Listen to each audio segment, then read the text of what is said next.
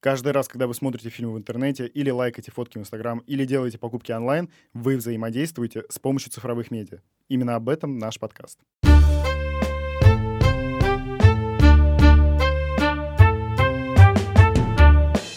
Им заплатили деньги америкосы, идите нафиг.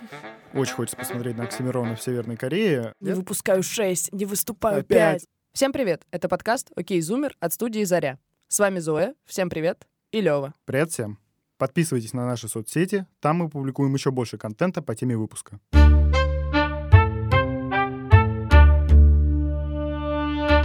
Как вы уже заметили, этот выпуск будет необычным. Он отличается от всего, что мы обычно записываем. В нем не будет наших третьих лиц, и сегодня мы будем только вдвоем с Левой. Мы записываем этот выпуск специально, чтобы рассказать о концепции нашего подкаста, о том, что мы делаем, почему и зачем, почему убираем такие разные, на первый взгляд, но на самом деле близкие друг к другу темы, как, например, аниме и метавселенная. И в этом выпуске мы хотим поговорить именно о них, о тенденциях и трендах в мире digital, которые формируют нас как поколение зумеров. Ведь все мы смотрим фильмы в интернете, лайкаем фотки в Инстаграм или делаем покупки онлайн. И, как сказала Зоя, эти разные действия, которые могут вообще быть не связанными на первый взгляд, их объединяет то, что в каждом из них вы задействованы в каком-то медиапроцессе. И медиа, на самом деле, не только ограничен форматами газет, телека или радио. На самом деле медиа куда более широкое понятие, которое включает в себя огромное количество процессов и идей. И сегодня мы хотим про это поговорить, даже разобрать. Не пугайтесь только с научной точки зрения.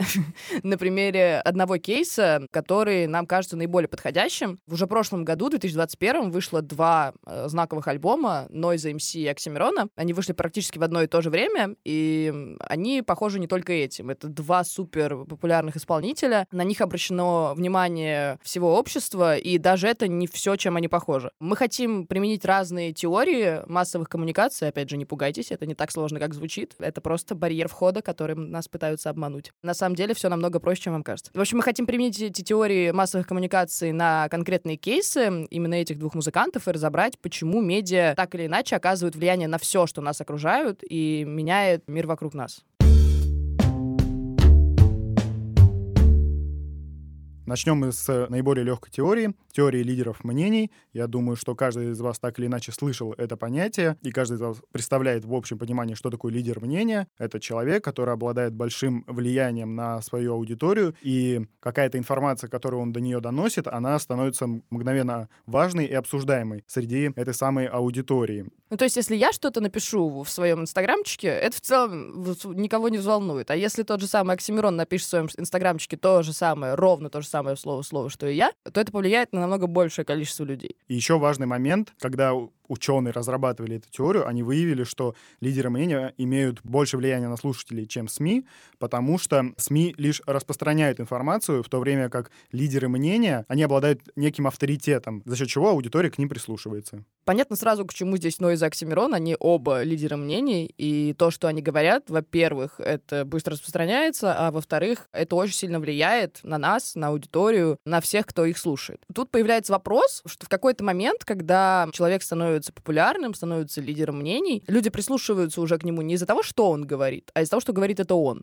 Как раз по поводу этих альбомов вопрос, они такие известные и популярные сейчас, потому что они правда того стоят, или просто это Noise и Окси? Я уверен, что определенная часть успеха этих альбомов, она обусловлена масштабами личности Нойза и Оксимирона, в частности Оксимирона, потому что он ничего не выпускал Шесть лет. Шесть лет, да. Он ничего а, не выпускал шесть лет. Не выпускаю шесть, не выступаю пять. Строю отношения, да. И такое внимание было приковано к нему. И очевидно, что было интересно, чем он занимался все это время. И когда он рассказал о своих последних годах в «Кто убил Марка», моментально было приковано внимание к его личности. С Нойзом, наверное, в меньшей степени, но все равно он тоже достаточно влиятельный артист и такой пионер рэп-индустрии, за счет чего конкретно этот релиз, выход в город, он был очень важным для прошлого года. Ну и реакция многих критиков, она как раз в большей степени про Оксимирона, что Оксимирон выпустил посредственный альбом, но из-за того, что это Оксимирон, все как бы побежали это обсуждать. На мой личный субъективный взгляд это не так, но все-таки мы сейчас, наверное, будем обсуждать не насколько у них крутые рифмы, какая крутая музыка, а мы пытаемся обсудить это как медиа-процессы и посмотреть, как они повлияли на общество. Конечно, здесь, наверное, огромную роль сыграло то, что они популярны, то, что это лидеры мнений, потому что если бы кто угодно записал 10-минутную песню про то, что его кто-то избил 3000 лет назад, вряд ли бы люди начали разговаривать про психотерапию. Это видно даже на примерах похожего по стилю и форме рэпу, который был в прошлом году. Ну, например, у ATL было пару треков тоже по тематике гражданского рэпа, но они не вызвали такой ажиотаж,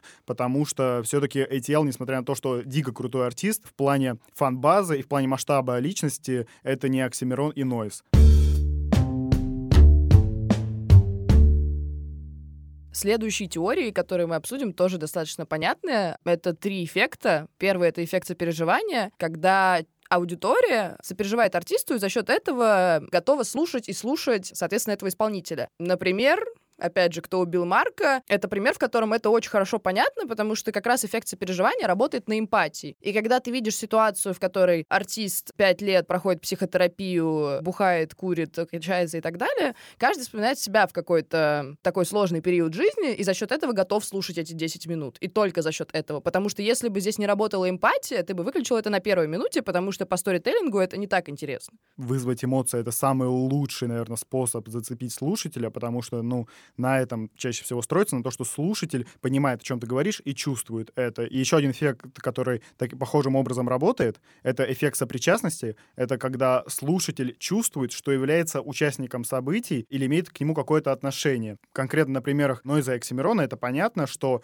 Нойза и Оксимирон крайне оппозиционные артисты, и они часто оглашают проблемы нашего государства со стороны власти, со стороны общества. И, в общем-то, когда слушатель чувствует, если он разделяет эту позицию, то у него в голове возникает мысль, да, я тоже здесь живу, да, со мной то же самое, я те же самые эмоции испытываю, и за счет этого и рождается вот эта сопричастность с артистами. И последний эффект из этой части — это эффект усталости сострадать, который очень связан с эффектом, про который сейчас говорил Лева, когда тебе надоедает быть частью всего этого. То есть, когда человек уже не может сконцентрировать свое внимание на каком-то негативе, и просто ты больше не можешь это смотреть или слушать. То есть, если у нас будут выходить только альбомы про то, как у нас все плохо в стране, или даже если один альбом, все-таки альбомы Noise и Oxy, несмотря на то, что они включают в себя политическое, они не только про это. А если бы они были только про это, вполне вероятно, что на третьем треке это бы выключили, потому что человек устает видеть негатив, он устает сострадать, он устает это слушать. Да, как э, я сказал ранее, вообще вызывать эмоции — это самое простое, но самое действенное, что можно делать в случае со зрителем. И вообще вот все эти эффекты, они как раз и работают на то, чтобы слушатель не был равнодушен.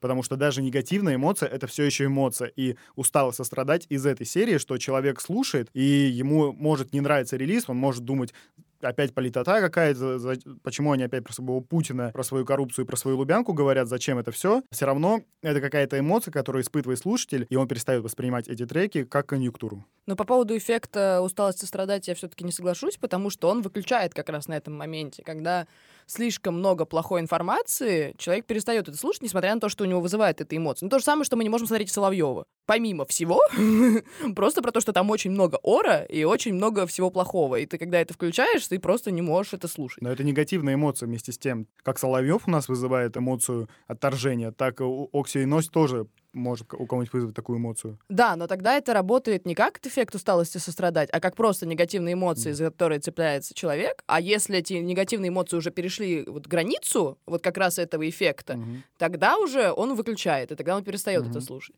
Вообще кажется, что вот эти все эффекты достаточно простые, но на них и построены медиа. То есть, с одной стороны, мы по-бытовому понимаем, что, ну, понятно, я слушаю альбом, да, я сопереживаю главному герою. Но на самом деле большая часть аудитории не анализирует это так. А если артист анализирует, то ему намного проще продвигать свои релизы, хотя у него тоже это может идти от всего сердца, и просто Оксимирон хотел 10 минут поговорить про то, как ему было плохо. Но если рассматривать это как медиа продукт, то очень важно смотреть на эти эффекты. И вот этот эффект сопричастности в целом, он как раз, мне кажется, и работает последние годы на вот эти политические альбомы, потому что, ну, опять же, Noise и это не единственные люди, которые выпускали что-то подобное. Это всегда залетает, несмотря на качество, не на качество. Там Фейс выпустил, а, я не знаю, там Анакондас выпускают песни политические. И всегда это работает, опять же, потому что мы чувствуем, что мы живем в одной стране, и за счет этого этот релиз продвинется. То есть кто бы сейчас не выпустил релиз про «Как у нас все плохо», он все равно получит свою аудиторию именно из-за того, что этот эффект сопричастности сработает. Еще одна концепция, которая часто применяется в мире медиа, это гипотеза культивации, которая говорит о том, что чем больше времени человек проводит, живя в каком-то своем условном мире, допустим, в мире телевидения, тем больше он начинает верить в то, что ему показывают, и то, что этот мир реален на самом деле. Ну, человек все время смотрит федеральное телевидение, где ему показывают прекрасную Россию без протестов, без оппозиции, без нищеты. С инагентами и деяниями да. Запада. И он начинает верить в эту Россию, и потом, когда Оксимирон поет про иностранных агентов или Noise MC поет про предателей на Лубянке, он такой, что происходит, почему они вообще это говорят, им заплатили деньги америкосы, идите нафиг. Вообще, это очень интересная концепция, потому что, на самом деле, мы все в той или иной степени живем в таком мире. Если рассматривать со стороны телевидения, то это, конечно, может по-разному работать. Там, начиная, я не знаю, от э, Северной Кореи, где, ну, как бы у тебя просто мир ровно такой, как тебе сказали по телеку, и больше вообще тебя ничего не волнует, до, там, России, где все таки мы можем посмотреть налево и направо, но дело в том, что очень многие просто не смотрят налево и направо. И когда ты смотришь все время в телевизор, у тебя создается свой собственный мир, и как раз как-то связано с Нойзом и Окси, Noise Oxy супер популярные исполнители. И даже если ты все время смотришь телевизор, ты, скорее всего, знаешь про них или, по крайней мере, их слушаешь. Тут еще вопрос в том, что музыка — это все-таки не СМИ. Это другой способ подачи информации, тебе не нужно прям «я зайду, почитаю «Медузу». Если что, «Медуза» в Российской Федерации выполняет функции иностранного агента. Мы должны это говорить. Нет, ты просто включаешь своего клевого исполнителя, который пишет клевые тексты, и тут ты слышишь про политическую обстановку в стране, и в этот момент твой мир немножко рушится. И в этот момент это не соответствует телевидению. И у этого, на самом деле, тоже есть название. Спираль молчания — это концепция, которая утверждает, что человек вряд ли выскажет свое мнение, если оно не соответствует большинству. То есть, если находишься в меньшинстве, ты боишься сказать то, что ты думаешь, потому что боишься, что тебя там забулят, ты боишься, что тебя не поймут, и, соответственно, молчишь. Если ты смотришь телек и живешь, например, в семье, где все смотрят телек, это ваша реальность согласно гипотезе культивации, если ты включаешь Оксимирона, то он нарушает твою спираль молчания. То есть он уже сказал, что это не ок, и тебе легче это потом сказать. И чем более популярные исполнители говорят о том, что что-то происходит и что-то ненормально, тем лучше разрушается эта спираль молчания. Потому что все-таки вспомним время, когда у нас никто не говорил про то, что у нас происходит в стране, и было такое время. Ну, опять же, можем отослаться к Северной Корее. В тот момент, когда их какой-нибудь местный, несуществующий Оксимирон начнет говорить про то, что все не очень, он тоже разрушит спираль молчания. Очень хочется посмотреть на Оксимирона в Северной Корее и на то, как он свергает Ким Чен Ына и устраивает свою маленькую революцию. Но пока у нас есть свой Оксимирон, и на самом деле спираль молчания, если мы говорим про последние релизы, она с политической э, стороны не так сильно работает, потому что Нойз Окси достаточно давно говорят о политике, в том же Горгороде, и у Нойза раньше были политические мотивы. А вот, например, «Кто убил Марка», очень хорошо ружит эту спираль молчания, эту гипермускулинность, эти патриархальные установки о том, что мужик не должен говорить о своих чувствах и о своих проблемах. Окси как раз разрушает эту установку и показывает на своем примере, как лидер мнений, что я слабый, мне нужна помощь, и я это проговариваю с помощью творчества. И таким образом слушатели, которые до этого психотерапию, рефлексию воспринимали как признак слабости, они могут послушать своего кумира, которого они там в пятом классе еще на плеере гоняли, и сами пойти к психотерапевту или попробовать разобрать свои внутренние комплексы и траблы. И причем, может быть, даже до того, как они послушали Оксимирона, им тоже казалось, что психотерапия — это окей, или что парни могут плакать. Но они боялись это сказать своим друзьям, которые не согласны были с этим. И, соответственно, благодаря тому, что теперь ты послушал Окси и такой почувствовал, что за тобой есть этот вес, что ты не один, что у тебя есть мнение, ну, если не большинства, то какого-то большого количества людей, за счет этого твоя уверенность в собственном мнении растет. Следующая теория, она как раз может возникнуть вследствие гипотезы культивации, когда слушатель, например, жил в мире телевизора, а потом послушал э, Нойза и Оксимирона, у него в голове возникает когнитивный диссонанс. Вы так или иначе все слышали этот термин, но если говорить про медиа, то когнитивный диссонанс возникает, когда у тебя как раз рушится привычное восприятие какое-то, и твой мозг пытается между вот этими двумя несоответствиями э, выбрать одно и не забыть второе, а отодвинуть его. То есть переводим это на Оксимирона и Нойза. Человек жил в мире телевизора или слушал, э, или слушал, что ему говорит Первый канал, хоть бы его признали иностранным агентом, а, сори, и слушал, что ему говорит Первый канал, а затем он слушает Нойза и Оксимирона и такой, да не, ну так не бывает. И его мозг уже как бы не может забыть о том, что Оксимирон поет про иностранных агентов, но в тот же момент он не забывает эту информацию, а так отодвигает ее, но все равно на подкорке она у него где-то остается. При этом у него остаются розовые очки и позиция Первого канала, в котором он продолжает верить.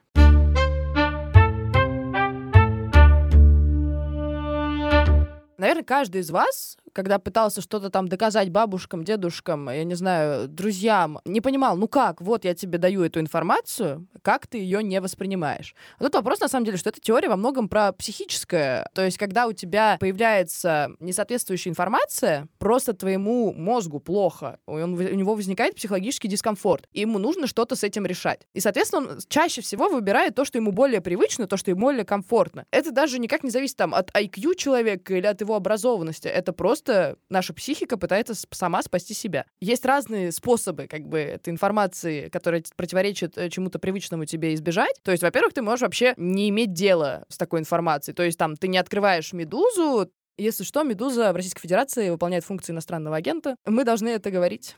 Ну или, соответственно, с другой стороны, если ты читаешь новую газету, ты не включаешь там Rush Today, не читаешь Маргариту Симонян, не смотришь «Россию-1» и не воспринимаешь это. Соответственно, ты просто выбрал для себя вот эту умную ленту, ты читаешь и смотришь ровно то, что ты хочешь. И это называется по-умному селективная экспозиция. А если ты все-таки сталкиваешься с вещами, которые твое сознание и твой мозг не принимает, то очень часто включается селективное запоминание, то есть процесс, когда твой мозг пытается запомнить ту информацию, которая соответствует его установкам и интересам. Экстраполируя это на Оксимирона и Нойза, человек может послушать альбом Нойза МС «Выход в город». Если у человека мнение не совпадает с позицией Нойза, то он убирает от себя песни «Все как у людей» или «Песня предателя», а запоминает Voyager 1, которая такая милая, лиричная, про одиночество, в целом она не несет в себе никакой политический посыл. И тогда у него нойз будет складываться из компонентов, которые не заставляют его психику сражаться и вот вступать в этот Mortal Kombat. И последний вариант и если ты уж услышал и не можешь из головы выкинуть то, что противоречит твоим основным установкам, ты пытаешься переделать ту информацию, которая попала тебе в мозг. Это называется селективная перцепция. У тебя есть какая-то информация, а информация может быть интерпретирована по-разному. И, соответственно, ты пытаешься ее подогнать под то, что соответствует тебе. Например, ты слушаешь «Кто убил Марка», и ты человек, который поддерживает мускулинность, который за то, что мужики не могут плакать, все остальное. И этот релиз Оксимирона ты воспринимаешь как раз как слабость слабость. То есть то, что он говорит, для тебя вписывается в твой мир, потому что вместо того, чтобы посмотреть на него как на сильного человека и на сильное сообщение от него, ты смотришь на это как сообщение от слабого, от труса, и, соответственно, это легко вписывается в твое восприятие, и у тебя нет никаких вопросов, у тебя нет никакого психологического дискомфорта, ты пошел дальше радостно бить людей.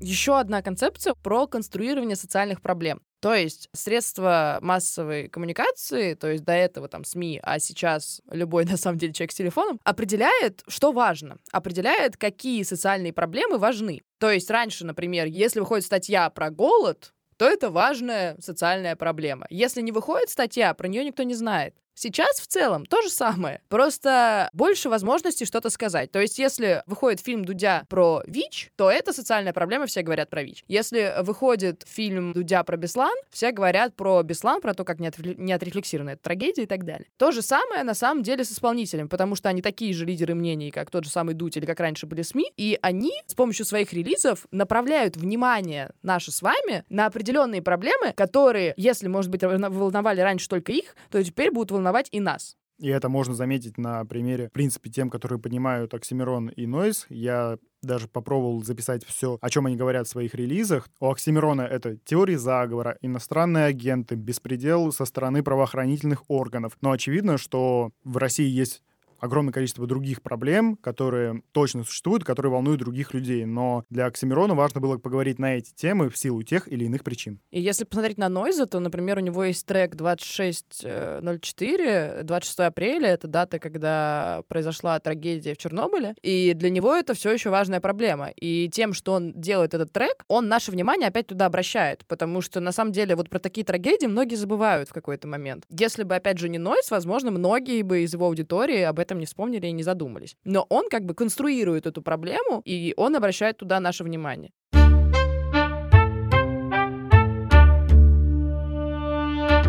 И последнюю теорию, которую мы хотели бы сегодня обсудить, это эстетизация политической жизни. В рамках этой концепции вся политическая жизнь, она предстает в виде такого спектакля, в котором людям предоставлена возможность выражать себя, вместо того, чтобы предоставить людям какие-то гражданские права и свободы, у них есть возможность прокричаться, сказать, как они согласны со всем, как их все раздражает, но на самом деле это абсолютно не влияет на политический процесс, потому что он урегулирован со стороны государства. Вот эта теория, на самом деле, очень сильно меня интересует и волнует, потому что, с одной стороны, а, учитывая, что мы обсуждали выше, Нойз и Оксимирон делают супер важные вещи. Они обращают внимание аудитории на очень значимые проблемы. Но одновременно с этим они создают нам иллюзию того, что мы имеем какие-то права, того, что раз мы можем прокричаться на концерте, да, концерты Нойза отменяют, но они все еще есть. Мы вот с тобой сходили, пока все в порядке. Я, это, как бы Бастрыкин, конечно, проверяет, но билет на Оксимирона у меня тоже лежит э, на Яндекс Афише. За счет того, что мы можем сходить, покричать, как все плохо, попеть все как у людей, выразить себя, нам кажется, что, ну, как бы все получше. Ну, то есть мы выпустили пар, но из Оксимирон очень на это работают. То есть я вот, когда начались протесты в Казахстане, плохая шутка, но я все таки ее повторю. Вот у них просто нет своего Оксимирона, поэтому у них начались протесты, потому что они никуда это не выпустили. Вот это превращение политики в тот сериал, который мы смотрим, возможно, это не так уж и хорошо влияет на то, что происходит в нашей стране. И Оксимирон, который начинал с Горгорода, и который как раз сразу это представил в, такой, в таком формате сказки,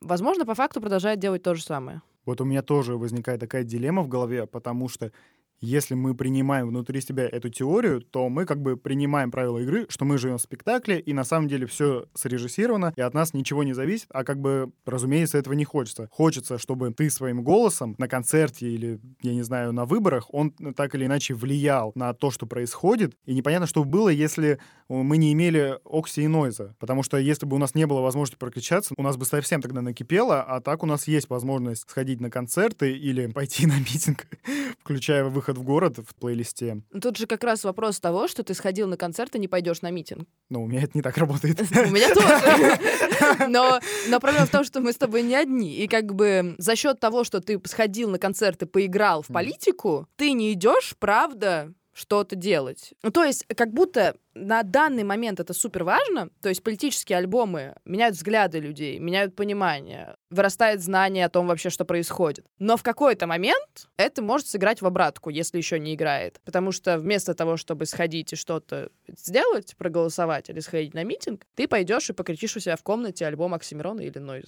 Поэтому для этого нужна система, в которой ты не будешь чувствовать себя беспомощным и не будешь думать, что от твоего голоса ничего не зависит, и как это работает в демократических странах, где тоже у власти есть оппозиционные артисты, и сначала ты идешь на концерт прокричаться, а потом ты идешь на выборы со спокойной душой и чувствуешь, что ты внес максимум как гражданин. Наверное, сейчас это звучит все достаточно сложно, потому что все, что мы говорили, называется какими-то теориями, концепциями и эффектами. Но на самом деле все намного проще. И надеемся, что после этого выпуска стало чуть понятнее на примере таких артистов, про которых мы все знаем. Надеюсь, стало понятно, что медиа очень сильно влияют на нас. Они очень сильно влияют на политическую повестку, на социальную повестку, на просто мир вокруг нас. Естественно, это можно посмотреть не только на примере Оксимирона и Нойза. Да, вы можете сами взять любое медиа событие любое медиа-явление, и вот попробовать его разобрать по теориям, которые мы озвучивали, я не знаю, возьмите сериал «Игра в кальмара» и проанализируйте его. Возьмите «Третьего Человека-паука», возьмите любой альбом, который вам понравился за последний год. Возьмите книгу, которая вышла, и вот так вот буквально разложите ее по разным теориям и посмотрите, какое влияние она на самом деле оказала, какие процессы она могла вызвать и вообще какие темы она затрагивала. И тогда вы сможете оценить настоящее влияние медиа. С вами были Зоя. Всем пока. И Лева. Пока всем. Слушайте нас на всех аудиоплатформах Apple подкасты, Google подкасты, Яндекс.Музыка, Castbox и Spotify. Над выпуском работали редактор Лев Елецкий, звукорежиссерка Вита Ломакина, продюсерка Лера Кузнецова, researcher Даня Макевнин, автор джингла Юра Фанкени, дизайнерки обложки Ксюша Филатова и Дана Шерстнева.